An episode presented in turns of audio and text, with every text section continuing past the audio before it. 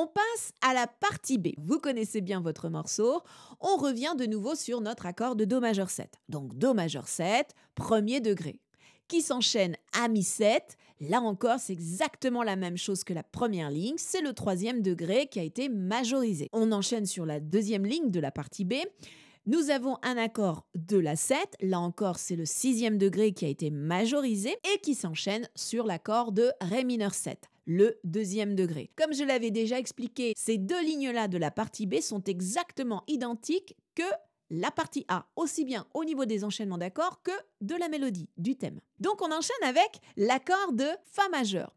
Et on avait vu que la fois dernière, plus volontiers, on allait mettre une sixte, donc Fa 6.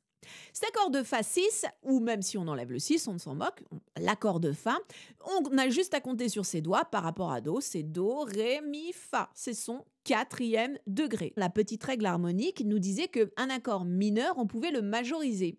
Mais vice-versa.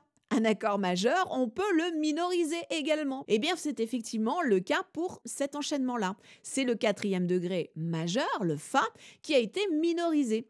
Alors, cet enchaînement, on le rencontre euh, dans une autre cadence très souvent utilisée également, notamment dans le gospel, mais il n'y a pas que dans le gospel qu'on la rencontre. Je ne sais pas si vous vous souvenez, j'ai fait une vidéo sur la cadence du Christophe. Pareil, je vous la mets dans le descriptif. C'est l'enchaînement du premier degré vers le premier degré 7 qui s'enchaîne sur le quatrième. Ensuite, ce même quatrième degré se transforme en un quatrième degré mineur et on revient de nouveau sur le 1. Donc, si j'analyse par exemple en Do,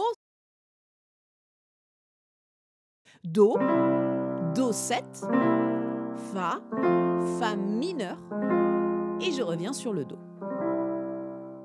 Et donc vous voyez qu'effectivement c'est comme une espèce de petit emprunt à la cadence du Christophe. On a le Fa, une mesure, et le Fa mineur. Donc c'est le quatrième degré d'abord majeur, logique, qui s'enchaîne sur un quatrième degré là encore, mais cette fois-ci que l'on a minorisé. On va enchaîner avec une très très belle cadence de l'anatole.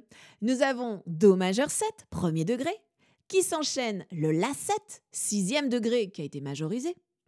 Dernière ligne, Ré mineur 7, deuxième degré, et le Sol 7, cinquième degré. 1, 6, 2, 5. Et à la base, si vous terminez effectivement votre morceau, nous avons les deux dernières mesures qui se terminent sur l'accord de Do majeur 7. Donc on a bien une cadence de l'anatole. 1, 6, 2, 5 et le 1. Par contre, si vous avez envie de repartir depuis le début, parce que vous allez partir sur de l'improvisation, ou vous avez envie de rejouer le thème ou faire de l'accompagnement, enfin vous repartez de toute manière à rejouer la grille, eh bien on utilise dans les deux dernières mesures un turnaround. C'est-à-dire que nous allons utiliser encore la cadence de l'anatole, mais cette fois-ci avec des accords qui ne durent plus une mesure, mais plutôt deux temps par mesure. Donc nous allons enchaîner beaucoup plus rapidement nos accords, notre cadence de l'anatole. Alors à la base, c'est ça. Et puis, euh, le compositeur a eu envie de monter en la petite marche supplémentaire en ce qui concerne l'analyse de notre turnaround. Il a voulu la modifier encore un tout petit peu plus pour la rendre un peu plus jazzy. Et qu'est-ce qu'il a fait? Eh bien, au lieu d'avoir le sixième degré, le La7, eh bien, il a voulu remplacer cet accord et le substituer par un autre accord. Il y a ce que l'on appelle les substitutions tritoniques. Ouf, on va un petit peu loin dans les explications.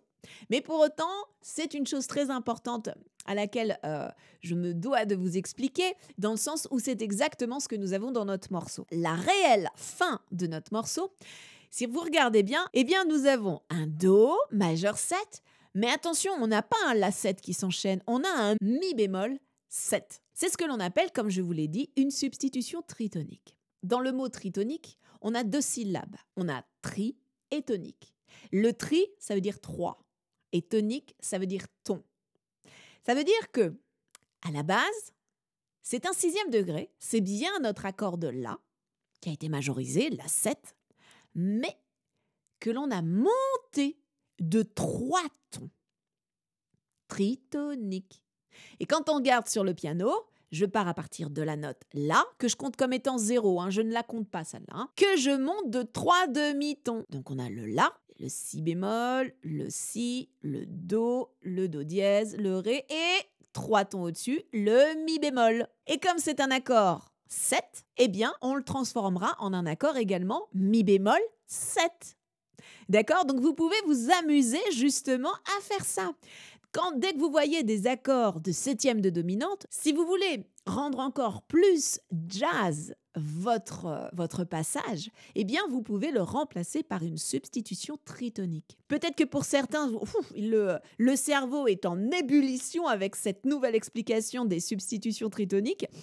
Et puis pour d'autres, eh bien, vous connaissez déjà ce, terme-là, vous l'employez peut-être. Si ça devient un petit peu compliqué, prenez le temps, faites pause, revenez dessus, revenez sur l'explication que je viens de vous donner. Et puis surtout, amusez-vous à jouer cette substitution tritonique pour vous habituer à faire cette déduction déjà mentale, de la comprendre, de l'assimiler et de pouvoir la mettre en pratique sur votre piano. Ce sont ces trois phases-là qui vont vous permettre de travailler vos automatismes et de mieux comprendre comment cela marche. Il y a donc juste cette accord de La7 qui a été remplacé par sa substitution tritonique, trois tons plus haut.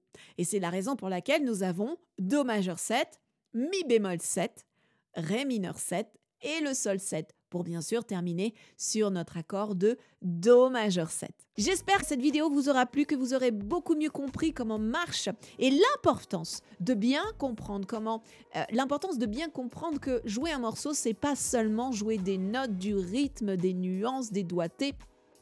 C'est pas juste ça, c'est ça, ça en fait partie, mais comprendre ce que vous êtes en train de jouer, c'est vraiment une étape supérieure qui vous donne l'opportunité de, de mieux assimiler ce que vous êtes en train de jouer. Et finalement, de faire des liens entre le côté théorique et le côté de la pratique. Et ça, c'est très important. Un morceau va devenir de plus en plus fluide pour vous, d'accord? Alors, ça va peut-être pas venir tout de suite, tout de suite, mais au fur et à mesure, il va y avoir des déductions qui vont s'opérer et qui vont vous permettre de mieux comprendre, de mieux assimiler, de mieux ce que vous êtes en train de jouer. Et puis si cette vidéo vous a plu et que vous pensez qu'elle peut être bénéfique à d'autres personnes, eh bien n'hésitez pas à la partager. Allez, moi je vous dis à très vite pour une prochaine vidéo.